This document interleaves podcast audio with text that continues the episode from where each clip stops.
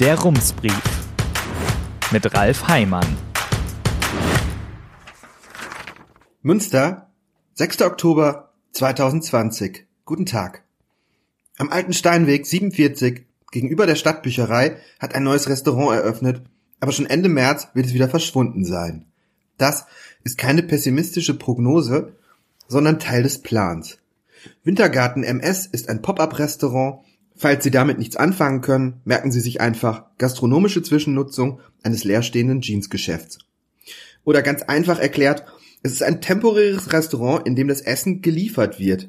Gäste haben die Wahl zwischen Gerichten aus sechs Küchen, Aposto, Besitos, Enchilada, Lux, Burgerbude und Früh bis spät. Bezahlt wird ausschließlich digital. Und hinter alledem steht Markus Gessler, der mit Ausnahme des Früh bis spät die liefernden Restaurants betreibt oder mitbetreibt.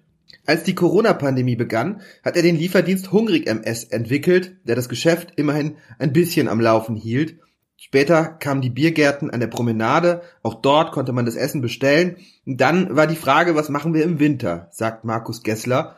Also sah er sich nach leerstehenden Ladenlokalen um. Der Wintergarten ist, wenn man so will, die Fortführung des Biergartens mit anderen Mitteln. Und es ist nicht nur ein neues Gastronomiekonzept in der Stadt, es ist auch der Versuch, ein Problem zu lösen, vor dem alle Restaurants und Kneipen im Winter stehen werden. So voll wie in normalen Jahren darf es drinnen nicht werden, und das bedeutet überall weniger Umsatz. Der Deutsche Hotel- und Gaststättenverband DEHOGA hat vor zwei Monaten eine Umfrage gemacht. Ergebnis Sechs von zehn Betrieben bangen um ihre Existenz.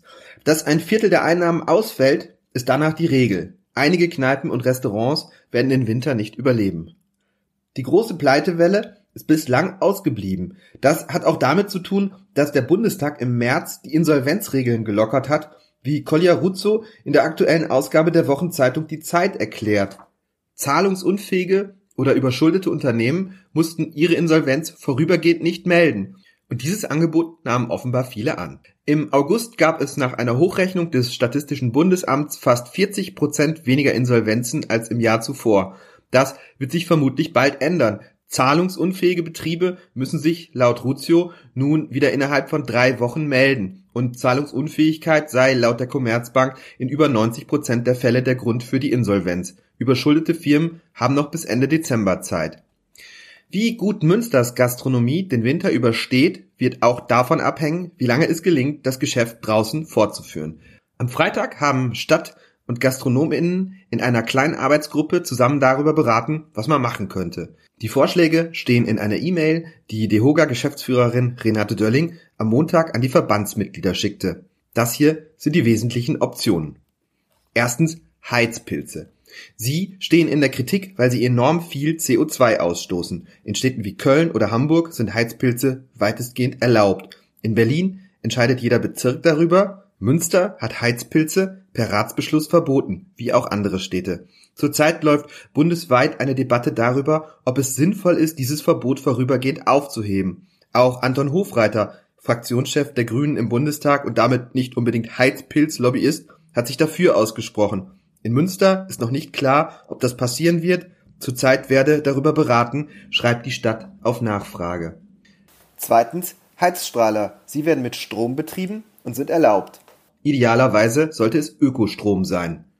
Drittens Sitzkissen. Klingt erstmal nicht nach einer Ideallösung, aber, Zitat Renate Dölling, es gibt unterschiedliche Modelle mit Strom aufheizbar, mit Akku aufladbar, mit Infrarot und auch mit Kontakt. Kontakt bedeutet, es wird erst heiß, wenn man sich draufsetzt. Klingt vielleicht doch nicht so schlecht, allerdings, die Kissen müssen für jeden Gast gereinigt werden und das ist eben schon viel Arbeit. Viertens, Decken. Eine Idee ist, Gästen Decken mit schicker Münsterwerbung zum Kauf anzubieten. Darum kümmert sich zurzeit die Marketingabteilung der Stadt. Drinnen gibt es nicht ganz so viele Möglichkeiten. Viele Theken sind schon mit Plexiglasscheiben ausgestattet. Im Wesentlichen bleibt wohl eines. Lüften.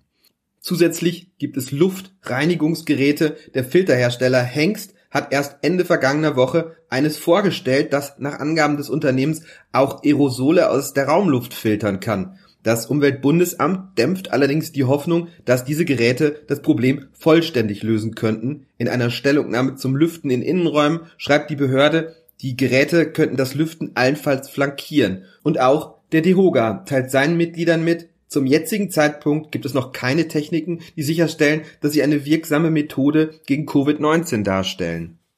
Was wäre noch möglich? Kann die Stadt Münster helfen? Ja, sagt Henrik Eggert, Chef vom Hotel Landhaus Eggert und DEHOGA-Vorsitzender in Münster.